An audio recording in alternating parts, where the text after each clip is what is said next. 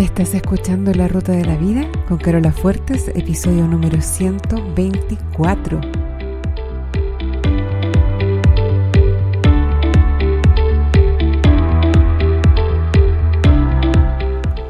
Porque lo importante no es el destino, lo importante es el camino. No se trata de lo que logramos, sino de en quienes nos convertimos en el proceso, porque solos podemos llegar rápido, pero juntos llegamos más lejos. Te invito a compartir el camino. Bienvenido a la ruta de la vida.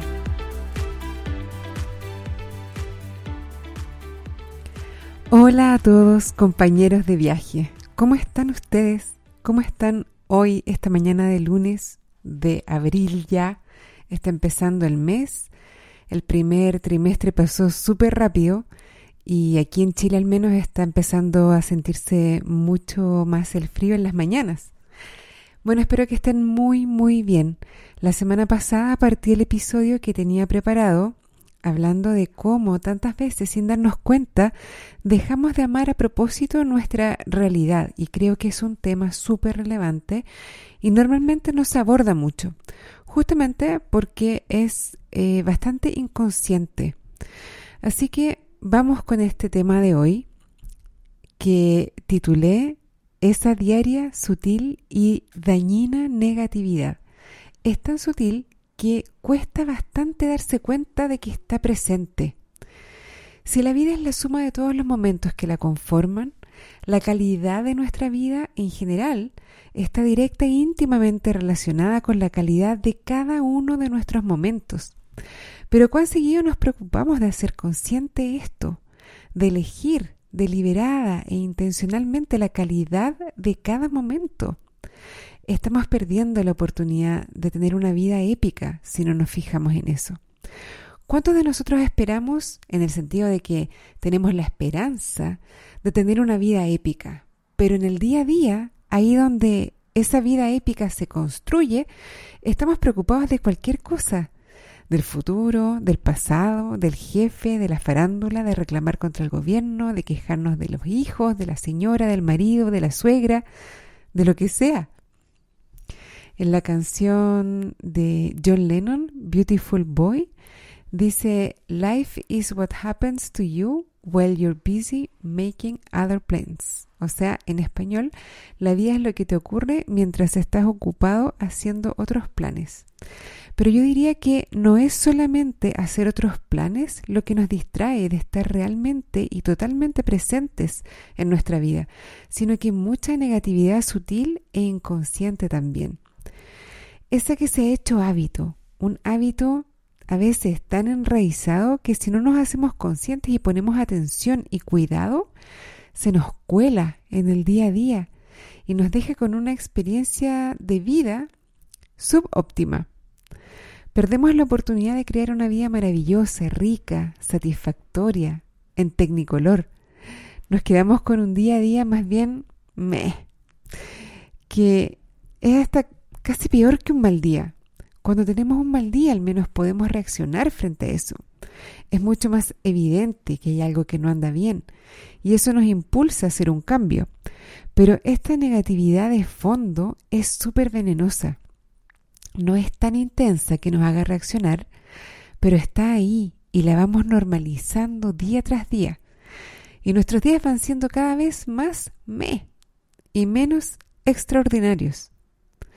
Les voy a dar varios ejemplos para que ustedes mismos vayan viendo si se identifican o si logran detectar algunos ejemplos de esto en su día a día y para que además estén más atentos en la vida cotidiana y así puedan reconocerlos. Ok, uno de los más ninjas es este. Ah, yo me pillo varias veces al día pensando o diciendo en voz alta, ah", cuando voy caminando acá en el departamento y se me cruza un perro o un gato. Ustedes saben que tenemos dos perros y dos gatos, así que eso es bastante frecuente. O a veces incluso uno de mis niños se nos cruza. Cuando a uno de mis niños se le cae un poco de comida del plato o de la cuchara al individual. Ah, Cuando me llaman por teléfono de un número desconocido y sospecho que es del banco para ofrecerme un crédito. ¡Ah! Cuando salgo en el auto y estoy apurada y me encuentro con que hay mucho más tráfico del que esperaba. ¡ah! Cuando se me cae algo al suelo. Cuando... ¡ah! cualquier cosa. Hay días en que genero tanta negatividad con ese solo pensamiento de... que me da vergüenza reconocerlo. Ahora, muchos pueden estar pensando que es una manera inocente de descargar la frustración que a uno le produce en esas situaciones, ¿verdad? Lo digo porque yo también pensaba eso. Pero ahora, con todo lo que sé hoy, me he preguntado, ¿qué tal si no son esas situaciones las que me generan la frustración? ¿Qué tal si soy yo misma la que me genero la frustración y malestar en general cuando opto por ese micro reclamo?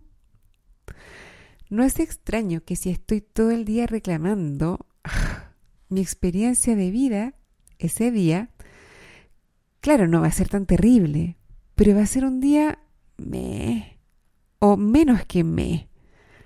¿Por qué me hago esto si podría tener un día lindo, bueno, rico? Ese pequeño es resistencia es pretender que todo a mi alrededor sea exactamente como yo lo quiero y micro reclamar porque no es así. Es usar algo ahí afuera como excusa para sentirme mal aquí dentro. Es no hacerme responsable de que mi sentimiento lo creo yo y es echarle la culpa a cualquier cosa de allá afuera. ¿Qué tal si todo lo que pasa estuviera bien? Nada es tan terrible, nada está saliendo mal todo es como debiera, todo está en perfecto orden. Todo pasa para mí. Además tendría espacio, si dejara de andar micro reclamando, tendría espacio para fijarme en lo bueno de cada situación. Te recomiendo estar súper presente para que te sorprendas la próxima vez que pienses o digas en voz alta, ¡ah! Y así puedas decidir en el momento si quieres pensar otra cosa mejor. Ok, otra situación súper común es fijarse en la negatividad del resto. Nadie se reconoce como negativo a sí mismo, nadie dice, no, es que yo soy súper negativo. A lo más hay personas que dicen, yo soy realista, pero nadie se reconoce como negativo. Pero sí nos es muy fácil reconocer o fijarnos en la negatividad de otros. A veces evitamos a un colega, a un amigo o a un familiar porque, entre comillas, es muy negativo. Pero eso te hace ser negativo a ti respecto de esa persona. Enfocar tu atención en que esa persona es negativa hace que tu cerebro filtre todo lo que no es evidencia para probar tu hipótesis, por lo que vas a estar constantemente confirmando lo negativo que es la otra persona y al mismo tiempo vas a perderte o va, tu cerebro va a eliminar toda la evidencia de que esa persona no es negativa. Entonces vas a estar constantemente confirmando tu hipótesis de que esa persona es súper negativa. Ok, otra cosa. Decir que no te gusta algo. Pareciera que estás relatando un hecho, ¿verdad? Pero por un lado, el que te guste una cosa o no es una elección. ¿Te has cuestionado el por qué no te gusta algo?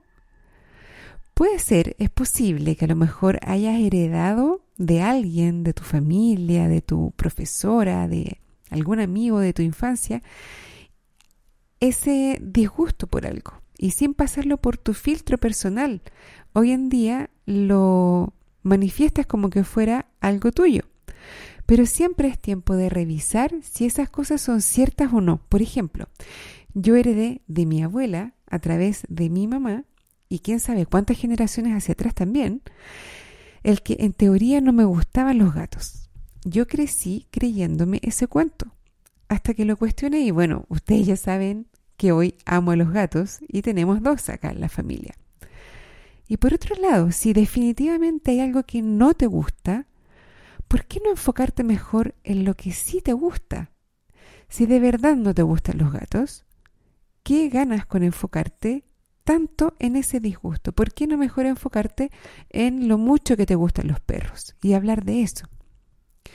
Ok, entonces te dejo el desafío de estar atento a estos tres tipos de negatividad sutil y cotidiana a la que estamos tan acostumbrados. Y estamos tan acostumbrados que no nos damos ni cuenta. Número uno, decir o pensar, ah. Número dos, fijarte en lo negativa que es otra persona. Tres, enfocarte en lo que no te gusta en vez de en lo que sí te gusta.